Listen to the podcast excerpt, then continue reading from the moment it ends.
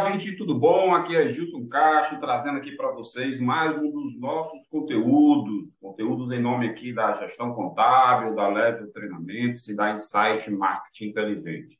Quero começar esse episódio aqui pedindo desculpas a você que nos acompanha via conteúdo da gestão contábil, lá pelos podcasts que nós estamos gravando e publicando. Passamos aí um período aí de quase 15 dias sem publicar, é, conteúdo e eu peço desculpa porque a gente estava envolvido justamente na criação de um conteúdo que esse podcast aqui faz parte dele, que é o curso sobre e-social, os impactos das, das medidas de saúde, segurança e medicina do trabalho dentro do departamento pessoal e para as empresas de forma geral. Então a gente resolveu gravar esse conteúdo aqui justamente para agregar ao, ao nosso curso que está sendo lançado lá na plataforma Simpla e outras plataformas, e também trazer para você é, algumas informações de forma geral que a gente pode estar divulgando, que tá, está sendo abordado dentro do curso, e a gente vai trazer aqui de forma aberta também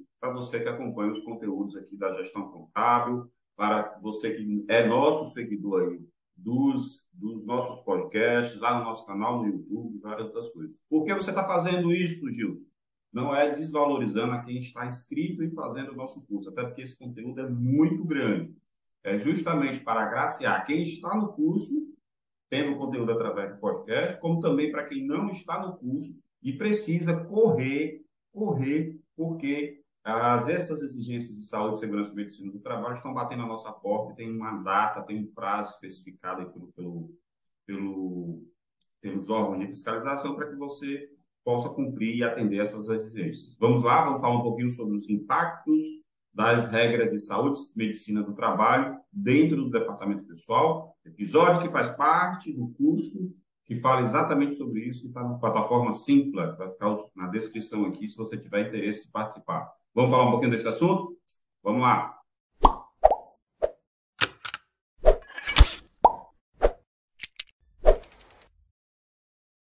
Gente, para você entender né, esse assunto que a gente vai falar hoje, você precisa entender o seguinte. Até muito tempo atrás, existiam muitas demandas de processos trabalhistas movida por empregados contra empresas. E esse acúmulo de é, de causas trabalhistas, de questões envolvendo direitos dos funcionários, elas foram se acumulando na justiça. A Justiça do Trabalho é, é, é interessada, é, envolvida e preocupada com vários casos desses, né, muitos casos, aliás, ela acionou a Receita Federal e outros órgãos para que fosse criada alguma ferramenta para evitar com que o empregado, que é a parte mais sensível da relação trabalhista, a parte que tem menos poder na relação trabalhista, ela não fosse tão penalizada com tanta discriminação, com tanto é, é, legislação não atendida, com tantos direitos sendo desconsiderado por parte dos empregadores. E aí os empregadores criaram um grande problema. O governo criou o tão conhecido ou não rede social. Se você não conhece, a gente tem conteúdos também de podcast e conteúdos no nosso canal no YouTube falando sobre isso. Mas, via de regra, o E-Social pegou toda a legislação trabalhista e previdenciária, informatizou isso, não criou nenhuma regra nova, e, com base nisso, criou um sistema de comunicação entre governo, órgãos que fiscalizam, e o empregador, mudando como era a forma que a gente declarava essas informações para o governo. Antes, a gente tinha declarações sendo enviadas separadamente. Mandava informações para o Ministério do Trabalho, mandava informações para a Previdência, mandava informações para o SERPRO, mandava informações para a Receita Federal. Com base nessa dor que existia que era a falta de cumprimento da legislação trabalhista, com esse acúmulo de várias coisas que eram enviadas para o governo, o governo para tudo, vamos criar um novo sistema em que você vai enviar uma única informação, um bloco gigantesco de informação, vamos alimentar uma base de dados comum e quem quiser buscar informações, pega nessa, nessa grande base de dados. Então foi criado o E-Social. O E-Social é um sistema de comunicação entre o empregador e os órgãos de fiscalização, alimentado grande parte dele por parte dos, dos contadores, que é quem faz esse trabalho de envio. Mas a informação, na verdade, ela pertence ao empregado e ao empregador.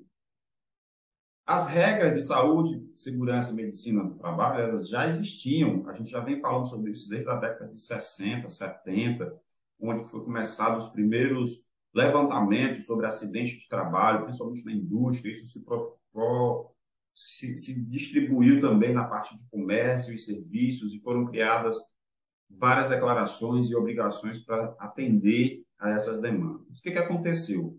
De uns três anos para cá, o governo disse, olha, agora chegou a hora da gente cobrar essa parte de saúde, segurança e medicina do trabalho, porque a lei já determinava isso. Só que ah, 2020, 2021, o que, que aconteceu? Mudaram algumas legislações com relação a isso, principalmente as normas regulamentadoras, conhecidas como NRs, que mudou um pouquinho o que era enviado até então, ou o que, é, ou que tinha que ser feito pelas empresas, e foram criadas outras outros programas, né? outras obrigações. E hoje, isso, esses programas, essas obrigações estão na iminência de serem cobradas pelo governo. O que, que vai acontecer para o empregador? Então, essas regras de saúde, segurança e medicina do trabalho, elas vão ter um impacto, essas regras vão ter um impacto nas empresas. Por quê? Diferentemente do passado, em que você fazia um documento e deixava à disposição da fiscalização e essa fiscalização ia lá na sua empresa ver, auditar, comparar, conferir, realmente constatar que aquele documento estava feito feito da forma correta, com o e-social, por isso que eu expliquei para você o que era social aqui no comecinho, como eu estou mandando essas informações de forma eletrônica, o governo não vai mais bater a sua porta. Ele vai dizer assim, ó, me mande aí a informação que eu quero, Aí você vai dizer, mas essa informação eu nunca fiz. Governo, eu nem sei o que é isso. O governo vai dizer, olha, essa legislação é da década de 70, meu filho. Corre, vamos lá, me mande, porque senão você vai ser multado. Você é multado com base em quê, meu Deus do céu? Justamente nessas NRs que obrigam você a ter todos os programas que a lei determina. Então, esse conteúdo que nós estamos fazendo via curso e esse episódio aqui de podcast, de vídeo que nós estamos divulgando, é justamente para você ter um conhecimento preliminar. Isso aqui é só a ponta do iceberg, é só a cereja do bolo. Então, esses impactos vão causar problemas para você, empregador, a partir de janeiro de 2023, quando o prazo será extinto, ou não. Ou não porque, Gil, você vem aqui para nos explicar um conteúdo e vem com duas versões, não é bem assim, gente, é porque essas regras elas já foram adiadas, inclusive para as grandes empresas, há muito tempo. E o governo bateu o martelo e disse: olha, a partir de 10 de janeiro de 2023, essas empresas sérias começarão a ser penalizadas se não forem enviadas as informações. Então, esses impactos são exatamente essas exigências que vão ser feitas. Mas você sabe o que é uma NR, uma norma regulamentadora, porque grande parte desse conteúdo, grande parte não, todo o conteúdo que está sendo exigido agora está baseado nas normas regulamentadoras, que são várias. Por que, que são várias? Porque existem regras mais genéricas, como é a NR número 1, norma regulamentadora número 1, que cria toda uma obrigação de envio de informação. Essa NR número 1, até 2001, aliás, até 2021, 2020, ela era obrigava que a empresa tivesse o PPRA, que é o Programa de Prevenção de Riscos e Acidentes. Essa nomenclatura foi modificada, passou a exigir o PGR, que é o Programa Geral de Riscos da empresa.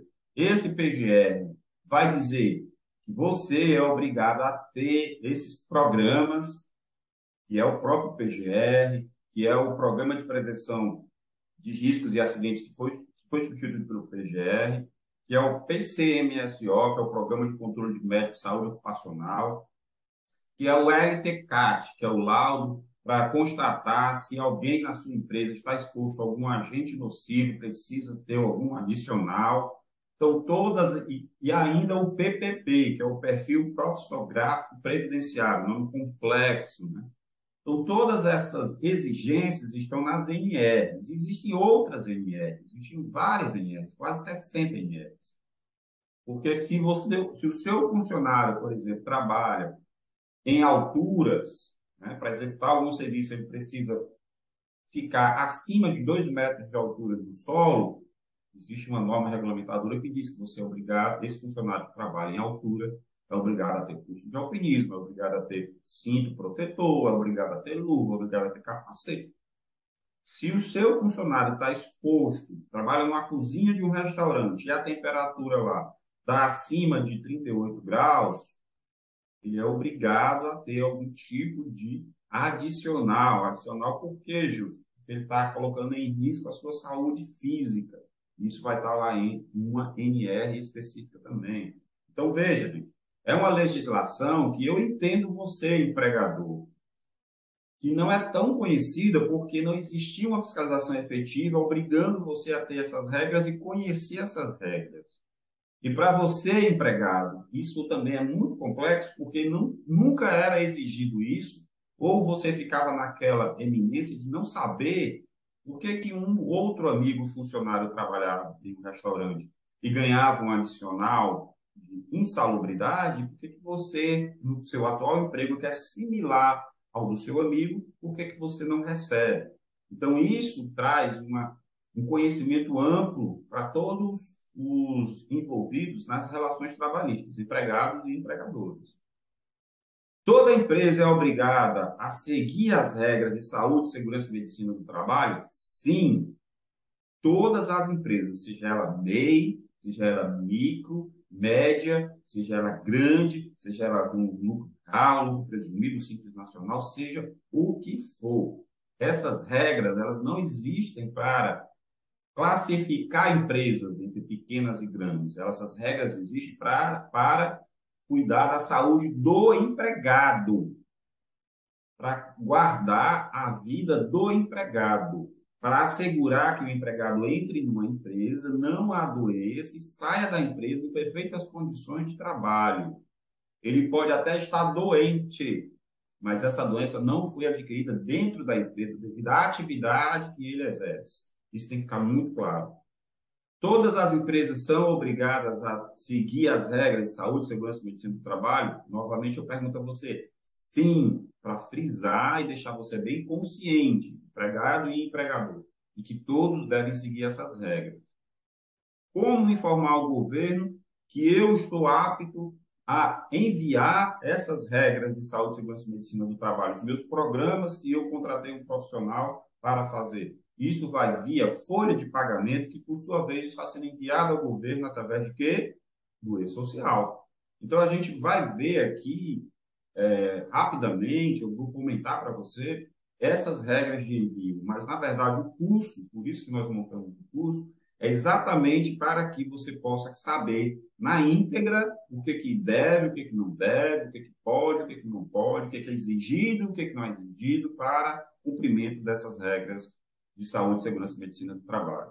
O que é o PGR, né? Para você começar a entender. Por que, que eu vou falar para você do PGR? Porque o PGR é o primeiro programa é a NR número 1 um, que abre toda a exigência para os demais, né? para, os demais para as demais NRs e nos programas que você vai ter que eh, regularizar na sua empresa, vai ter que fazer realmente na sua empresa. O PGR ele vai principalmente levantar quais são é, o mapa de risco da sua empresa. Gente, esses programas, o mais que você tenha dúvida ou muitas vezes acha que não é importante na sua empresa, eu vou logo definir aqui uma coisa para você. Eles são de suma importância, não só para cumprir a legislação, mas também para proteger o empregador, exatamente o empregador, de questões trabalhistas futuras. Porque veja, veja bem, se você, se o empregado trabalha na sua empresa, no escritório de contabilidade, por exemplo, não está exposto a agentes nocivos. Você vai saber o que é isso mais à frente. Trabalha em uma atividade que não tem risco à saúde dele. E você não tem esses programas, corre o risco de, se você colocar esse funcionário, mesmo trabalhando em um escritório, colocar ele é, demitido e ele entrar na justiça contra você, o que, é que vai acontecer?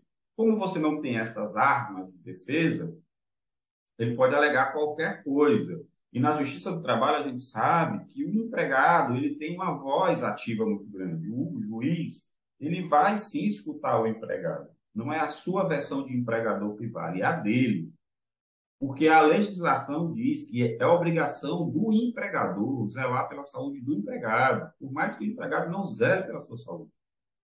Então, é, é, esses programas eles são importantes também para o empregador, para o empregador poder se defender. vai chegar lá e vai dizer, olha, meritíssimo, senhor juiz, a minha empresa ela não tem grau de risco elevado. Isso eu enviei no E-Social. Esse funcionário ele não estava exposto a nenhum agente nocivo. Eu enviei via E-Social. Esse empregado, ele entrou, fez exame admissional, ele fez exame periódico, ele fez exame demissional e não teve doença nenhuma diagnosticada. Então, ele saiu da minha empresa em perfeitas condições de saúde, porque eu enviei isso via E-Social. Mas quem garante que os exames foram corretos? Os programas que a PGR levantou e viu que era necessidade de serem feitos. Exame simples. O máximo, o mais complicado vai ser uma audiometria, para saber se o funcionário de tanto atender telefone não teve perda auditiva. E por aí vai. Então, gente, esses programas, se você enxergar pelo lado, é uma legislação, uma burocracia muito grande que você, empregador, vai ter que atender. Por outro lado, você também vai estar resguardado por questões trabalhistas complexas.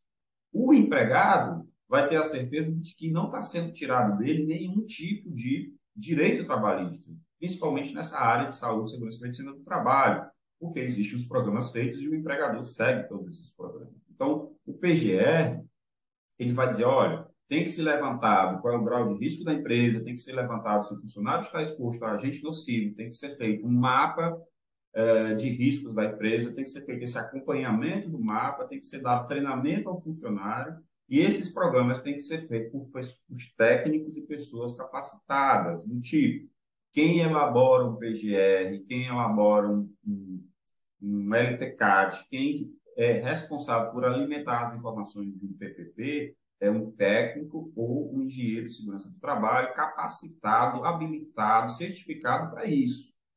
Quem faz um programa de controle de médico de saúde ocupacional é um médico do trabalho, habilitado, certificado para isso. Essas informações serão enviadas para o e-social e o governo vai ver quem são esses responsáveis.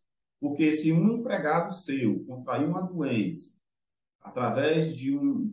houve perda auditiva, por exemplo, e no, no, no PGR, né, PCMSO e todos os outros programas diz que a sua empresa não, não trazia risco ao funcionário, mesmo assim ele foi penalizado por a perda auditiva, quem é o responsável? é o empregador? Em parte, poderá ser. Poderá ser. Mas, se deu algum problema na saúde do, do empregado, mesmo você seguindo essas regras, quem é o profissional que não levantou os riscos adequados? O médico do trabalho ou o engenheiro do trabalho.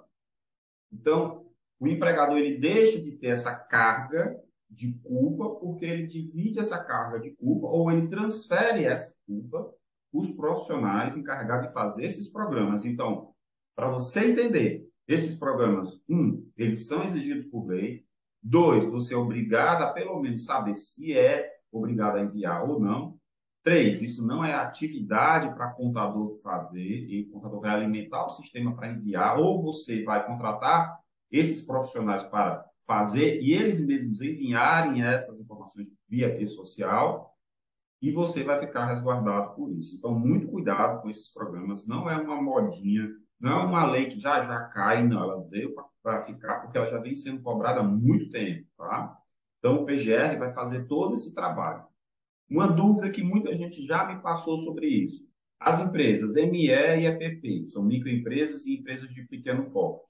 Assim como as do MEI são obrigadas a pedir o ASO, que é o Exame eh, de Saúde Ocupacional para admissão, demissão, dos funcionários, ou melhor, essas empresas serão também obrigadas a enviar mensalmente as informações para o e-social, ou elas devem fazer esse PGR, PCMSO, todos esses programas vamos por partes, tá? Se você é uma microempresa, uma pequena uma empresa de pequeno porte, estando relacionada num grau de risco 1 ou 2, e quem vai dizer isso é um engenheiro, um técnico ou um engenheiro de segurança do trabalho, a sua empresa vai ficar desobrigada a ter esses programas que eu estou falando aqui. A ter. Por outro lado, como eu já disse no começo desse episódio, todas as empresas são obrigadas a seguir as regras de saúde, segurança e medicina do trabalho. Ixi, isso agora, como é que eu não vou ter esses programas, mas sou obrigado a cumprir a legislação? Sim, todo mundo é obrigado a cumprir, porque a própria CLT, lá de 1943, diz o seguinte: é obrigação do empregador zelar pela saúde do empregado. Bom, Lá na década de 70, vieram as NRs. Você é obrigado a ter, a contratar um funcionário e, quando demitir, ele tem que estar em perfeitas condições de trabalho conforme foi a admissão dele. Então, você pode até não ser obrigado pela legislação até o PCMSO, mas você é obrigado, sim, a pedir um exame admissional, o famoso ASO, para comprovar que aquele funcionário está entrando na sua empresa sem doença. E quando ele for demitido, ele também vai ser obrigado a fazer o exame demissional para você comprovar que ele está saindo sadio. Então, uma coisa é eu ser obrigado a ter os programas e outra coisa é eu cumprir as regras de saúde, segurança e medicina do trabalho, ok? Então, seguir as regras, todo mundo é obrigado. Ter os programas, nem todo mundo é obrigado. Mas como é que você vai saber quais são os exames ideais para o seu funcionário na hora da contratação sem um programa desse de saúde ocupacional. Então, no final, para algumas empresas, eu pode, até não ser obrigado, mas para resguardar o empregador e não ter problema futuro com a justiça trabalhista, é melhor tê-los. Então, por isso que a gente está fazendo esse trabalho de esclarecimento, compactar um curso com a melhor forma possível de passar esse conteúdo para o empregador e trazendo empresas, sim, a gente trouxe aqui três empresas convidadas que são encarregadas de fazer todos esses programas e levantar os diagnósticos para que você, se tiver interesse, você olha no nosso material que vai ter o contato dessas empresas lá, que vai estar à sua disposição para fazer esses programas na sua empresa. Então, a ME a EPP, ou qualquer tipo de empresa, mesmo estando desobrigada a fazer os programas, elas sim são obrigadas a pedir os exames admissionais dos funcionários. Por quanto tempo eu devo guardar a, essas informações de saúde, segurança e medicina do trabalho? Aí é que fica mais complicado ainda. Porque a legislação é bem expressa, principalmente na NR número 1, que fala do PGR, que o empregador é obrigado a guardar essas informações por 20 anos. Isso mesmo, 20 anos. Todos esses programas que você tem, e se, for, e se eles forem é, atualizados no futuro, todos eles, do primeiro ao último, você tem que guardar durante 20 anos. Meu Deus do céu, em plena era digital, em plena tecnologia aí truando para todo lado. Eu sou obrigado a guardar isso? É. Sabe por quê? Porque se quando o funcionário for se aposentar, se as informações estiverem divergentes, aquilo que eu transmiti para o governo via e-social ou via qualquer outro sistema que venha a existir daqui para frente, se tiver problema, é obrigação do empregador validar a informação que o empregado está alegando lá. Por exemplo, ah, daqui a 20 anos eu vou me aposentar, é, eu vou pedir uma aposentadoria especial porque eu trabalhava na empresa do Gilson lá de contabilidade, ou trabalhava na empresa de treinamento. Mas a empresa era de grau de risco zero, 0,1, aliás. Baixo, baixo risco. Mas eu quero aposentadoria especial, então eu vou tentar lá e vou entrar no, contra o INSS pedindo essa aposentadoria. O INSS, por sua vez, ele vai dizer, olha, aqui, conforme o Gilson mandou, desse tempo todo, você não tem direito à aposentadoria especial. Ah, mas esse programa aí está errado. Né? O advogado do, do, do meu ex-funcionário vai dizer, olha, está errado, não existia nenhum tipo de programa e tal. O INSS vai me intimar, como empregador, para provar que a informação que eu mandei está certa. Como é que eu provo? tendo esses programas lá devidamente arquivados na minha empresa. Porque a lei determina que esse programa tem que existir por 20 anos na minha empresa. Então, muito cuidado com relação a isso, por isso que eu estou reforçando. É uma legislação séria, precisa ser atendida e cuidado para você não ser penalizado com relação a isso. O PCMSO e o LTCAT são programas que a lei já determina que tem que existir, como eu já falei para vocês. O PCMSO, ele obriga e ele detalha para a empresa quais são os exames admissionais, periódicos e demissionais. Mas, além disso, ele também vai dizer qual tipo de exame ad, adicional que eu preciso fazer para aquele empregado, dependendo da atividade dele, dependendo do grau de risco da empresa, dependendo da exposição a um agente nocivo. E já para adiantar para você o que é um agente nocivo, tá? O agente nocivo é, conforme a própria NR01, lá no seu anexo 1 e 2, ele traz o que é um agente nocivo que é um agente periculoso, né? que vai fazer com que o funcionário tenha ou não um adicional no seu salário. Por exemplo, o agente, o, o, o agente nocivo, calor. Calor é inconveniente. Estou trabalhando num posto de, de trabalho muito quente, na boca de uma fornalha, fazendo ali cerâmica. É justo esse funcionário ter a saúde dele prejudicada, estando todo dia, durante oito horas por dia, sendo exposto a uma temperatura elevadíssima, causando problema à sua pele, à respiração, ao pulmão, né? É, aos olhos. Qual tipo de exame eu vou fazer para comprovar que, não, peraí, esse funcionário ele trabalha realmente no fogo, mas ele tem um EPI, e eu fiz aqui exame para ele constantemente, não deu nenhuma perda de visão, nem de pulmão, nem de pele, nem de nada. Então, esse MSO vai dizer o seguinte, olha, esse cara que trabalha no fogo, eu preciso de seis em seis meses fazer um exame de pele, fazer um exame do, do pulmão, fazer um exame de sangue, fazer...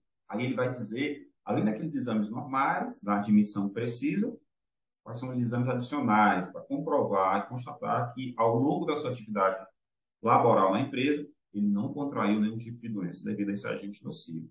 Ou, se ele está exposto a um agente nocivo, e mesmo tendo que usar EPI, ainda existe um risco à saúde dele, que o EPI não vai cessar a interferência daquele agente nocivo na minha vida, então eu vou, eu vou premiar o funcionário dando uma compensação financeira dele em um adicional de insalubridade, de 10, de 20 ou de 40%, para que ele possa é, ele esteja ciente de que a saúde dele está sendo prejudicada, mas ele está sendo remunerado por isso. Ele vai ter uma vida útil na empresa até um pouco pequena. Eu, obrigatoriamente, vou ter que trocar de tempos em tempos esse funcionário para que ele não venha ser penalizado de forma mais incisiva é, com a sua saúde, certo? Então, e o LTCAT, ele vai dizer o seguinte, vai um engenheiro no local de trabalho lá para medir qual é o grau de exposição da, da temperatura nesse funcionário. E uma vez estando exposto lá a essa temperatura, o que, que vai acontecer? O engenheiro vai dizer, olha, ele está exposto aqui a 42 graus, mas se ele usar aqui um óculos de proteção, se ele usar uma bata de proteção, se ele usar luvas específicas, essa temperatura é reduzida para o tempo de tolerância que a lei exige para o grau de tolerância que a lei exige, ele não precisa receber nenhum tipo de adicional. Ou ele vai receber, em vez de 40, vai receber 20, em vez de 20, vai receber 10. Então, esse LTCAT, que é o laudo, que é feito por local de trabalho, vai determinar ou não se você vai receber algum tipo de adicional com base em um engenheiro, com base em uma medição que vai ser feita, e não pelo chutômetro. Não, fulano ali na outra empresa paga 20%, vamos pagar 20%. Não, vou pagar só 10%, porque aqui é melhor. Não é você, empregador, não é o contador, não é a, a pessoa do departamento pessoal, não é o gerente, não é, é um engenheiro do trabalho que ele usa equipamento para fazer essa medição, certo? E o e-social, gente, como eu já falei para vocês, ele traz essas exigências que tem, devem ser enviadas ao governo mensalmente. Se você olhar no nosso episódio de podcast número 90, lá nos podcasts da gestão contábil, ou falo, inclusive, você sabe o que é o e-social lá, já vem falando muita coisa, a gente vai interesse, a gente vai também deixar esse conteúdo aí na nossa descrição para você ir lá no episódio número 90 e saber um pouquinho mais sobre o que é o e-social. E, por fim, como evitar multas trabalhistas com essas novas regras de saúde, segurança e medicina do trabalho. A gente não tem como aliviar essas regras, porque elas vieram para ficar, e não foi de agora, é desde 1970. Ah, o segmento de indústria, né, é, e outros segmentos mais pesados já convivem com essas regras há muito tempo. Agora o governo está exigindo isso de forma mais ampla. Não é que esteja exigindo agora para todos, já existiam. Já tinha essa previsão legal lá na CLT de 1943. Então agora o governo está cobrando de forma mais incisiva, está cobrando da massa que contrata, de todos os empresários. Então, é uma forma de que nasceu lá atrás, como eu expliquei no início do podcast. Ele nasceu porque existia um muito descumprimento de regra trabalhista. O ex-social ele nada mais é do que uma ferramenta de fiscalização se você, empregador, está usando todas as regras trabalhistas que a lei determina, que é direito do empregado. Então, essas, essas exigências, essas informações, elas precisam ser produzidas. Então, como dica final, dá uma olhadinha no nosso curso ou entre em contato com a gente, pede o contato dessas empresas que estão sendo indicadas para fazer é, esse levantamento da sua empresa e produzir esses programas, porque vai ser um investimento agora inicial e que você vai, se a sua empresa, por exemplo, se você tem uma, uma loja de confecção, se você tem um restaurante, se você tem uma empresa prestadora de serviço, fazendo agora esses programas e não tiver nenhuma mudança de estrutura, não tiver nenhuma mudança do local de trabalho na sua empresa, você não vai precisar renovar esses programas tão cedo. Agora, se você sai de uma estrutura, sai de, uma, de, uma, de um ponto comercial e vai para outro, aí você vai precisar fazer uma atualização. Só uma atualização. Porque pode ser que não, na sua atual estrutura você esteja obrigado, por exemplo, a pagar um salário, um, adicional de insalubridade.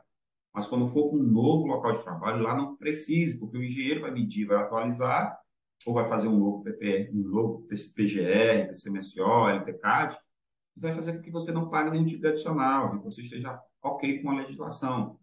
Então, isso é importante. Quando eu mandar isso via rede social, vai cessar automaticamente a obrigatoriedade de pagar qualquer adicional. E você vai estar dizendo que está conforme a legislação. Então, isso é importante. Gente, esse, esse conteúdo, essa nova é, é, legislação, essa adequação ao que vai ser exigido pelo rede social é tão tem tanto detalhe, tanta informação, foi por isso que a gente parou de produzir alguns conteúdos em podcast e correu para produzir esse curso.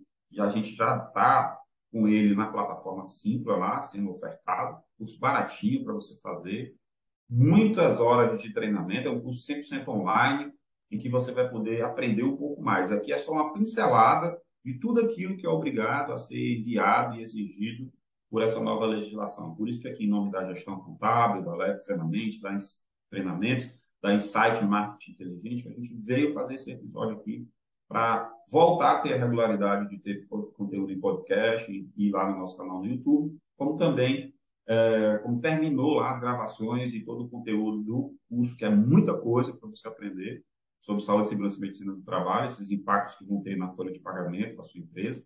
Aí a gente correu para fazer isso, o pessoal está com saudade da gente lá, chegando várias perguntas aqui, e essa semana que eu vou dar uma olhadinha, para a gente voltar à regularidade de ter um ou dois conteúdos de podcast, de vídeo por semana lá nos nossos, nos nossos canais de, distribuição, que seja via Spotify, Amazon Music, seja via YouTube, seja nosso blog lá no site da Gestão Contábil. Então, muito satisfeito com esse trabalho que foi feito. Já já vem muito mais curso por aí, que a gente agora está se dedicando muito a isso. Estamos aí trazendo novamente a Level Treinamentos como um braço de capacitação e, leva, e levando conteúdo para quem queira se capacitar, principalmente ao novo empregado, aquela pessoa que está entrando no mercado de trabalho, como também para os empresários aí, para ficar mais esclarecido. E isso mostrado de uma forma bonita e elegante, que a Insight Marketing Inteligente já trabalha com a gente há muito tempo. Vou ficando por aqui, um conteúdo super em conta. Procure aí os nossos cursos, tá? Procure aí esse conteúdo, porque aqui foi só uma cereja do bolo Vai vir muita coisa por aí, muita coisa boa. Vou ficando por aqui. Um grande abraço, fique com Deus e até o nosso próximo conteúdo. Tchau, gente. Obrigado.